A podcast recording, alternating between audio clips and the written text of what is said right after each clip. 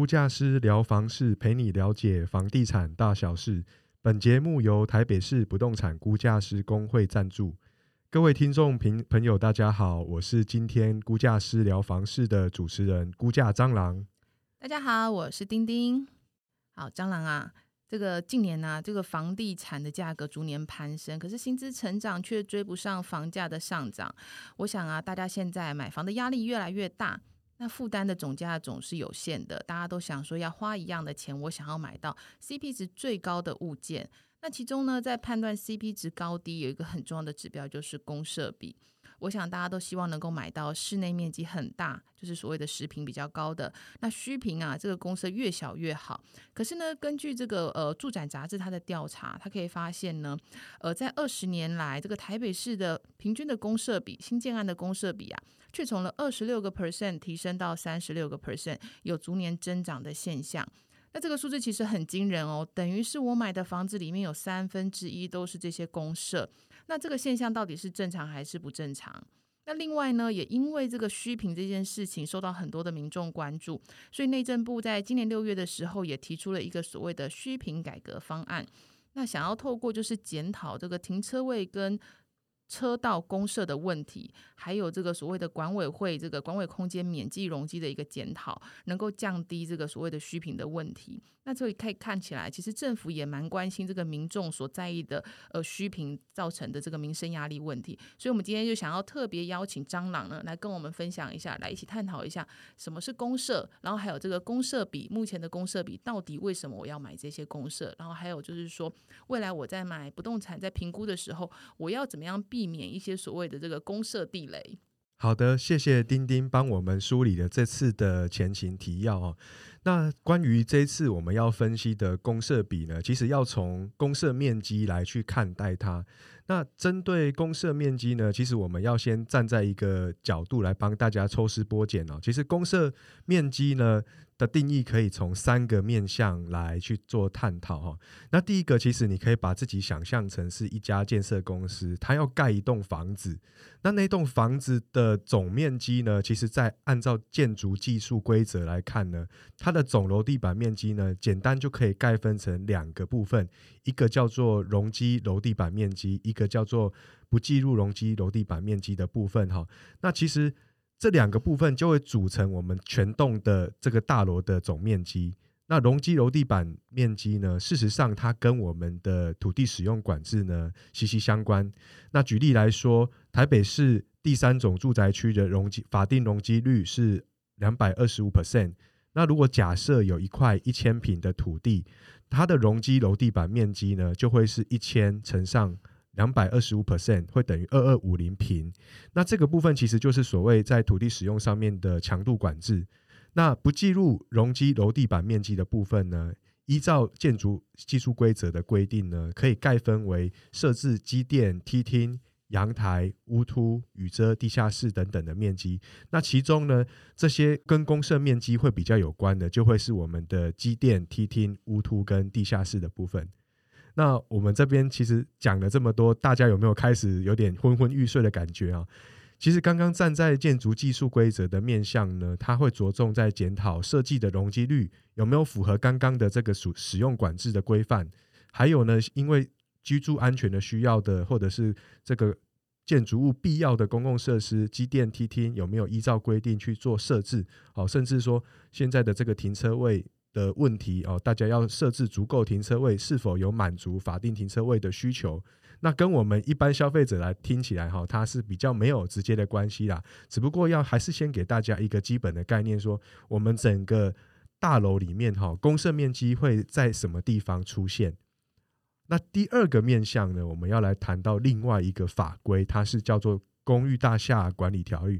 这个公寓大厦管理条例，它主要是在管理维护跟为了提升大家的居住品质而设定的这个法规哈。主要规范重点就是在住户的一些权利义务的范围。那权利义务很重要的名词定义，在我们这个公社篇章里面要去提到，其实就是它的专有部分跟共有部分。而专有部分呢，如果用文绉绉的说文解字呢，它其实就是在法条上面是说，在具有使用上的独立性。那我们可以简单的把它想成是我们室内使用的平数跟阳台。那共有共用部分呢，它其实就是像建筑技术规则里面所提到的机电空间、屋突、梯厅等空间呢，它也是我们所认知的公共设施。那只不过在这一个公寓大厦管理条例里面，它把它定义成叫做共用的部分。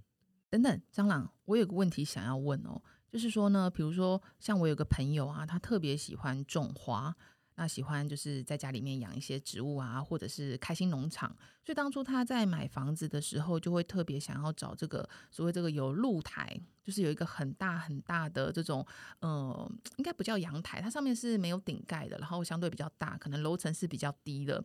然后就是有露台的房型，让他可以在上面种种花、种菜。那甚至呢，偶尔晒晒棉被啊，或邀请朋友来家里就是烤肉、barbecue。那听说呢，呃。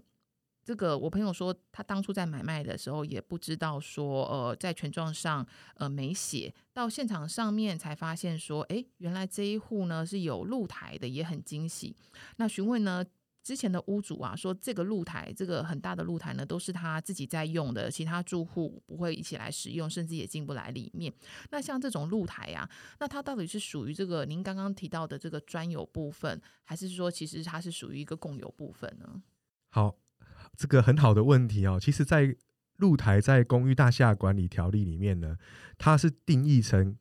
呃刚刚的那种混合版哈，就它既不是专用，也不叫做共用，它是叫做约定专用的部分。那其实就法条上面定义，它会说哈，这个是指说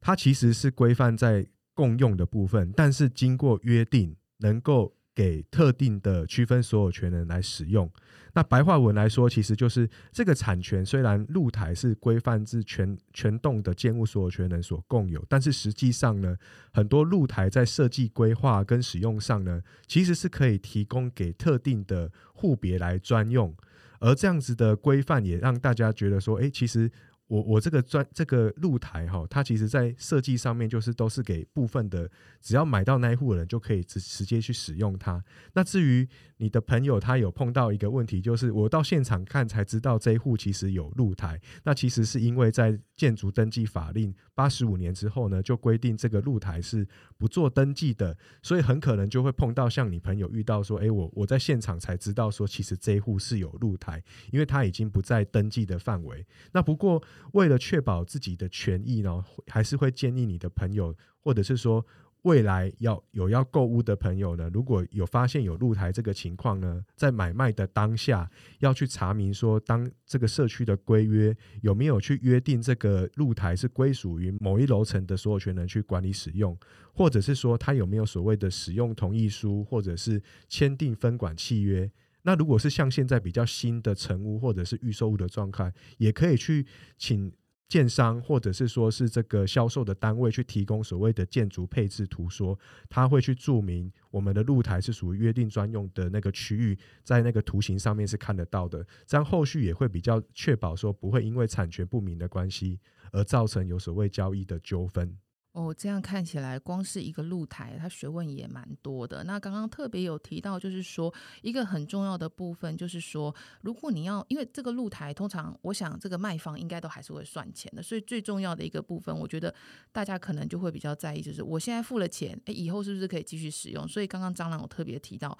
就是很重要，我们要去看使用同意书，或者是有没有分管的契约书，才可以保障，就是我这个种花的地方，就是可以种的长长久久。所以呢，那这件事就很重要啦。所以未来看房子就会必须要关注这个事情。那我也可以回去跟我的朋友就是提点一下，他可以看一下当初在买这个房子的时候，是不是有相关的文件可以保存。当然了，我们就是出于善意的提醒呐，回去提醒你的钉钉的你的朋友来注意这件事情。那也可以顺便邀请他订阅我们的频道，来追踪我们对于房地产的一些知识的一些传达哦。好，接下来呢，我们再来介绍到第三个看这个公共设施的面向呢，也其实就是我们在购物哈，就消费者最直接相关的这个面向。因为在买卖的时候呢，通常我们会请屋主或者是中介呢，帮我们去调阅登记成本。那按照土地登记规则里面的建物登记标示簿里面呢，其实它就会有以下的字眼哈，大家回去看那个成本里面，它会有写一个叫做主建物。一个叫做附属建物，一个叫做共有部分，那主建物其实大家可以先简单的把它当成是室内的面积，好像是在格局图里面画到客厅、卧室、卧或者是浴室的空间。那另外附属建物通常会是指阳台或雨遮。那接下来的共有部分，其实就是我们在这边要关心的那个公共设施的面积哦。它通常的呈现方式呢，它会写共有部分在某个建号里面，它会有多少面积。另外，它会标注一个叫做权利范围。那例如，它如果写这个权利范围是十分之一，就代表我们占这个共有部分总面积的十分之一。好，那这个是我们在在交易上面呢，会着重就是看成本来去了解我们这一户的公共设施的部分。那这样看起来，我们刚刚前半段很多东西都不需要理解嘛？像刚刚大家讲那个建筑技术规则啊、公寓大厦管理条例，那讲的我头昏眼花了。所以对于消费者来讲，其实他最重要的东西呢，就是要懂得看这个所谓的成本啊。蟑螂，我知道你很想要做一个很专业的 podcast，可是你讲这么多，其实听众真的是有一点这个这个呃，需要花蛮多的时间去吸收。对，因为想要把这个所有的知识呢。透过有比较有体系的传达给大家，但不小心说的太多哈，我们下次会去注意这个这个知识力度的拿捏哦，尽量还是轻松为主。不会啦，其实相关的资料哈，因为其实在透过就是呃声音的传递来讲，其实比较多细节的东西是没有办法。讲得很清楚，或说的很明白的，其实网络上有非常多的这个呃这个资料，大家都可以后续再去再去查询这样子。那公所以公设比的方式其实就很单纯嘛，就是我去有了成本之后，我就是这个把它相除这个分子的部分呢，就是这个公共设施的面积，然后它的分母就是我这个权状的总产权的这个登记面积，这样就可以算出来了，对吧？是的，没错。那只要在注意到说，如果这个户别是有车位的部分呢，在产权的总面积的的部分，要把车位面积扣除，才会得到一个比较完整的公设比的计算。嗯，没错，的确，因为车位的计价方式，如果是以目前来讲呢，应该大多数的新房子啦，或者是这些华夏或电梯大楼，大概车位都是用单个单个一个车位多少钱去计算。原则上就是我们会把它跟建筑的这个单价这个部分是完全去做拆离的。那如果你没有进行这件事情的话，那可能就会导致这个这个呃面积上面来讲，可能你。算的很多，像我们现在常常看到有一些这个售屋广告，可能你在五九一上面看，哎呀，这个它销售的面积是五十平，结果你看，哎，室内面积怎么只有二十平？那这样你公设比可能就算错了。那原则上，它那个五十平里面，可能它含的这个一个平面车位也是一个很重要的。好，那经过了解这个公设面积如何来，以及怎么去计算公设比，那我们就比较不会吃亏。那不过我们想要特别想要知道，到底多少的公设比？才是合理的。是，呃，其实呢，公设比呢，在建筑规划上面没有很明确的定值哦，因为它会因为基地的面积或建筑的规划会有一些差异在。不过，我们还是有一些市场经验值是可以提供参考的哈。它主要会跟我们现在产品的类型还有屋龄有关。那像是旧旧的公寓呢，公设比的区间大概在五到十 percent。旧华夏住办大楼大约在十五 percent 到二十八 percent，新的住宅大楼呢，呃，大概会在三十到四十 percent。那新的办公室或者是厂办大楼，可能都会在四十 percent 以上。那这个区间的经验值呢，可以提供大家做一个参考。哇，这样看起来，如果是买新的大楼，就是公设比超过三十 percent 这件事情，就是是很正常的。然后在市场上，可能很多大楼也都是这样的情况。那像这样公设比啊，从过往到现在，然后建商的推案，哎，越越往后面推的案子，它的公设比越来越高。那它的原因到底是为什么？那是建商。想要赚很多钱，故意灌了很多虚品，然后想要转嫁给消费者，还是说，到底是为什么会导致这个公设比这么高？啊，是，其实呢，呃，公设比呢逐逐年攀升的成因哈，可能会跟三个有关系呢。那其实第一个呢，它会跟我们的公共安全有关。其实，在民国九十四年的时候，建筑。建我们刚刚这一开始哈，就是刚刚抽丝剥茧的建筑技术规则里面，它其实就有规定说，我们的楼层数哈，八楼层以上的建筑物，它必须要多设置一座的逃生梯。那十二楼以上要必须要具备救灾空间跟防火的措施。所以在九十四年以后的这个房子哈，新盖的大楼，它的公设比都会因为要符合这样子公共安全的规定，而有增加公设比三到五 percent 左右。那第二个呢，会跟什么有关？是跟我们现在因为在都市地区想要盖新房子，产权的细碎哦，那这个土地基地都通常偏小，那整合也相当不容易，所以很多这种一百平以下，这样像是最近比较流行的围绕重建的建案哦，它的公设比其实都快接近四十趴，甚至超过。那理由在于说，因为这个小房子它还是需要。固定的机电设备空间，所以它跟大基地去做比较。我一样的机电空间，在这种小基地里面，就比例就被放大了。那接着有可能它的基地比较小，所以它为了满足停车位的需求，它要设置机械车位。那一楼的部分有可能又会牺牲掉，它要变成是这个停车位的出入升降机械式的这个出入空间。所以这样种种比较起来，你的小基地就有可能会归咎到比较大的公设比，甚至因为户数少，你就必须每户要分摊更多的这个面积。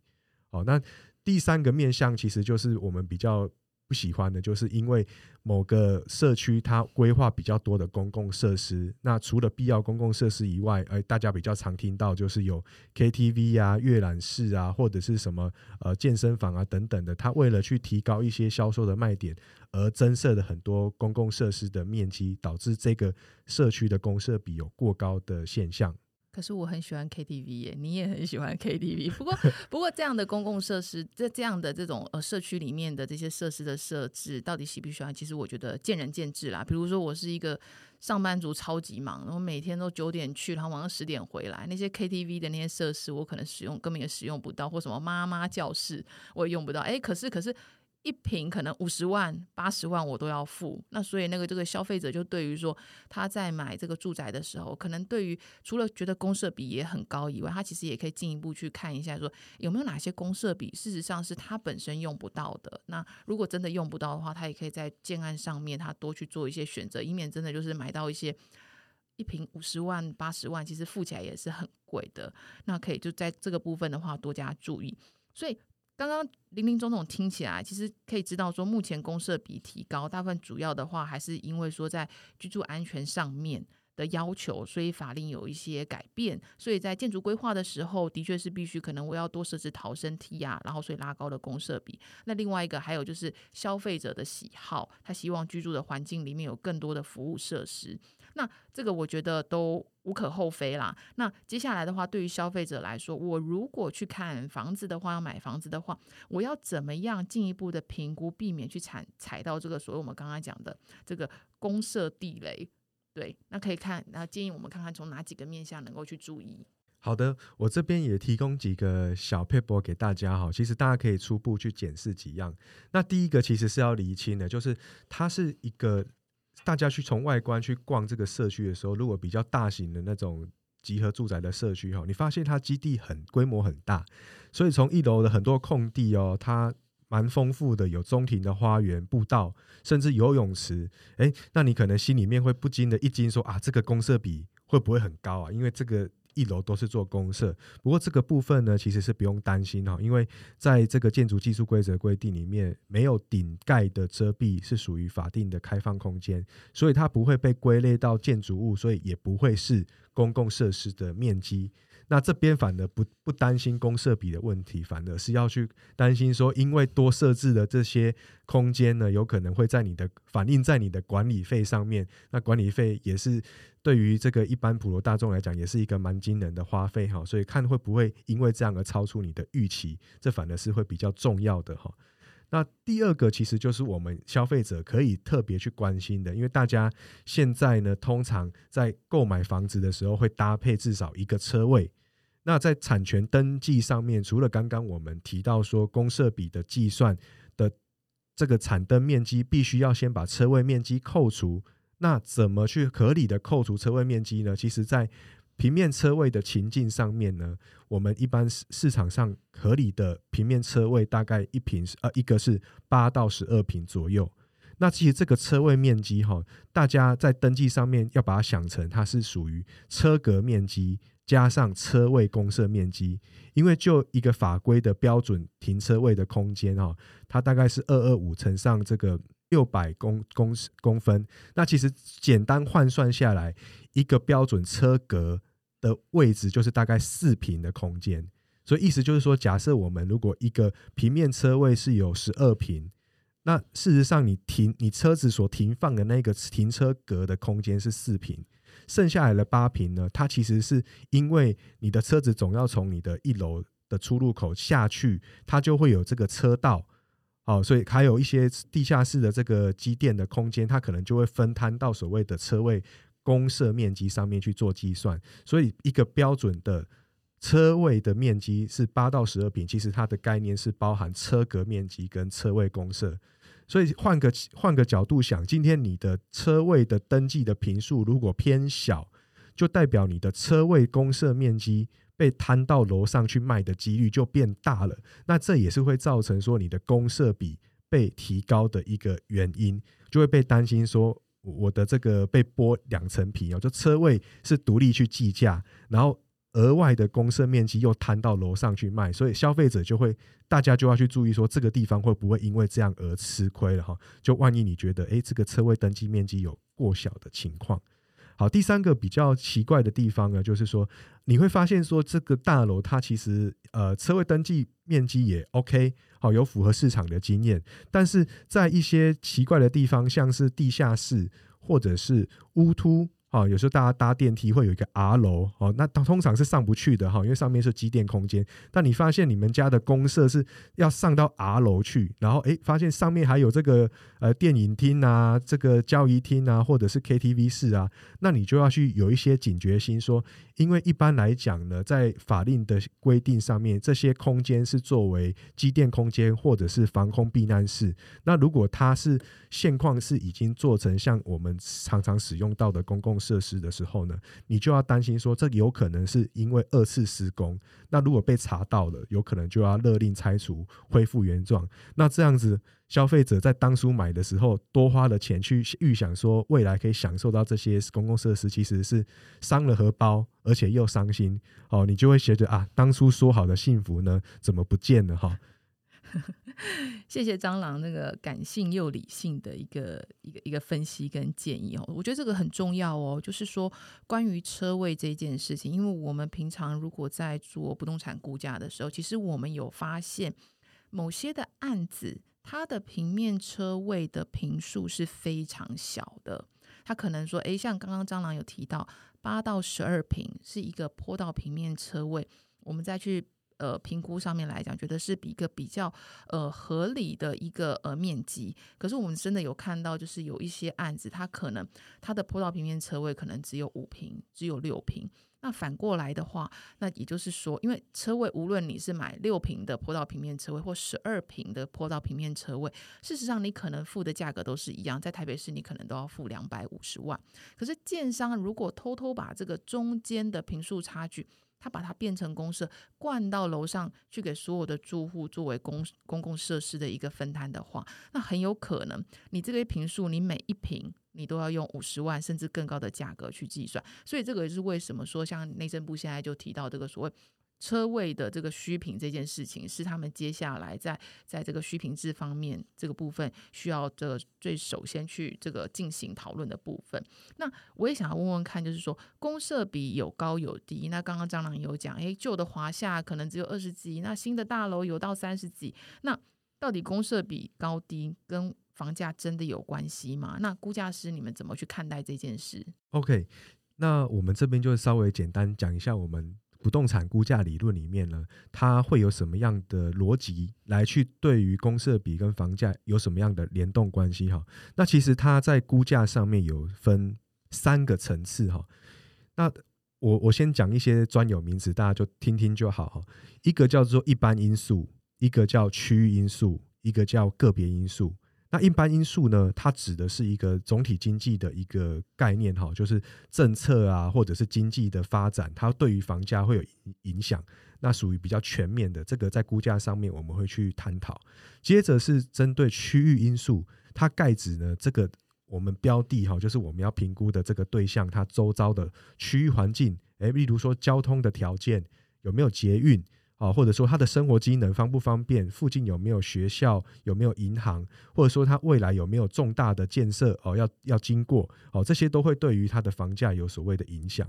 而在最限缩的最小的范围叫个别因素哦，就是说对于我要评估的对象，它本身的条件来探讨。那个别因素里面呢，它主要就会针对这栋房子的屋龄、面积、楼层、管理维护，那当然也包含我们这边所提到的公设比哦，它去做一个综合的探讨。所以公设比呢，它是影响房价的因素之一。那通常我们就会说，诶，公设比越高，我的评估的单价会越低，因为我实际可以使用的效益是减少哈。因为我们还是比较注重那个真正的实品的部分。好，那公设比越低，我们房房子的单价可能就会提升。不过这个是非绝对的重大影响，意思就是说，我们其实要综合考量很多因素去判断它对于房价影响。公社比当然对于房价有影响，但是它可能不是一个最关键的数值，要进行个案的探讨才会知道。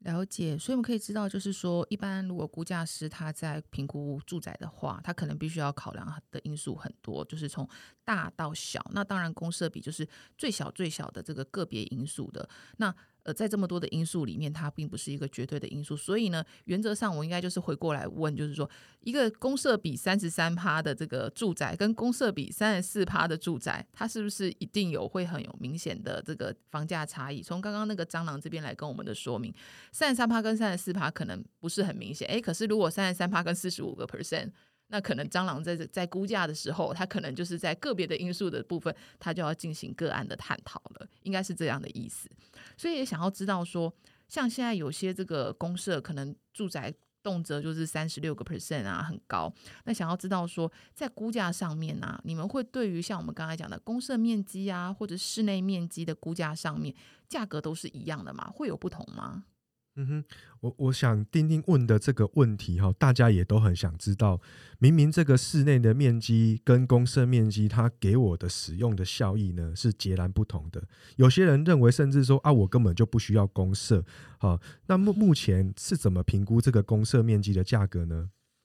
其实答案呢是做成撒尿牛丸哦，全部都混在一起看哦。大家交易呢还是习惯去看着总面积跟总价带的关系在买房子哈。那公设比呢其实只是一个参考的数值，所以非我们实际去交易出价的依据。所以就目前的来看呢，其实大家去看待这个房价在公设面积或者是主建物面面积上面，其实单价是一样的。那如果未来想要朝向说我的这个室内面积跟公设面积可以分离去计价的时候呢，其实我我觉得会要先要去改变所谓的交易习惯哦，也就是说，后续我们在房地产交易的当下呢，就要先让民众可以去真正知道说我这一户的实际专专有面积哈，就是我们的室内面积，还有公设面积，甚至车位面积，它各自是占多少，独立去登载。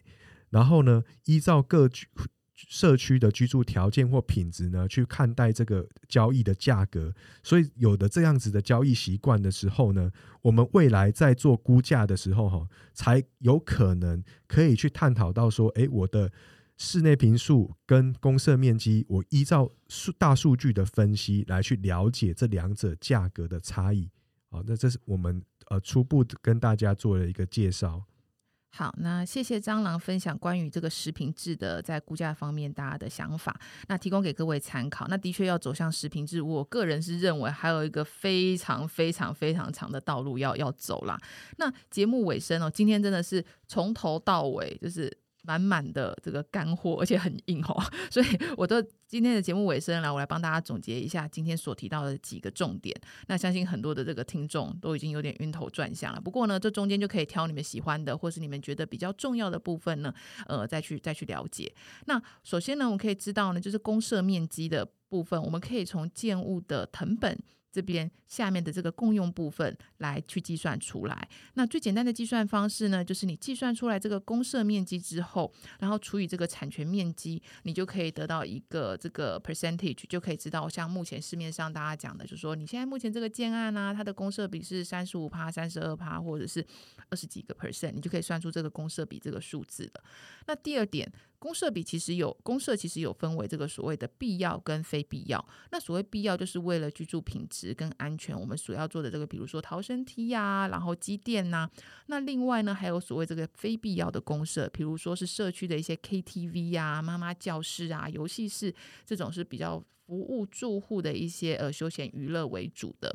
那第三个部分呢，就是说，呃，在公社比的话，事实上在市场上面，它是有一些经验值的判断，针对你是公寓，然后你是旧华夏，你是新大楼，你是住宅，或者是说一般事务所，它都有一个经验值的区间可以去做参考。所以，当你要买这个住宅的时候，你其实就可以利用这些市场的经验值去评断这个建案它的公社比有没有比这个同区域同类型的建案特别高。那另外一个很重要的就是说，通常呢，目前来说，公社比如果被灌水的话，通常都是这种车位面积的部分，他把车道摊到楼上，作为这个每平的销售公社比去卖给所有的这个住户。所以呢，在公社比检视有没有被灌水的第一步，你就可以先去检视，就是。你如果有买车位的话，你的车位面积是不是过小？那刚刚也有分享说，这个平面车位大概比较合理或比较正常的面积，大概是在八到十二平左右。那第三个部分，那当然也有很多人希望我住的地方它是属于有一个豪华的公社，所以呢。在这些公社的部分，你就要去看一下它的位置有没有怪怪的，是不是它有一些违规使用的风险？那未来会不会比如说被任何人检举？那这些公社就拆掉了，你原本这个豪华的交易厅跟卡拉 OK，你付钱的这些东西，那就全部就是换化为这个泡沫这样子。OK，好，那我们这集就分享到这里喽。那喜欢我们的节目的朋友，也可以订阅我们的频道，或者是追踪不动产估价师工会的脸书粉丝团 Good Job，都会跟大家分享不动产的相关讯息。那这集就到这里结束喽，拜拜。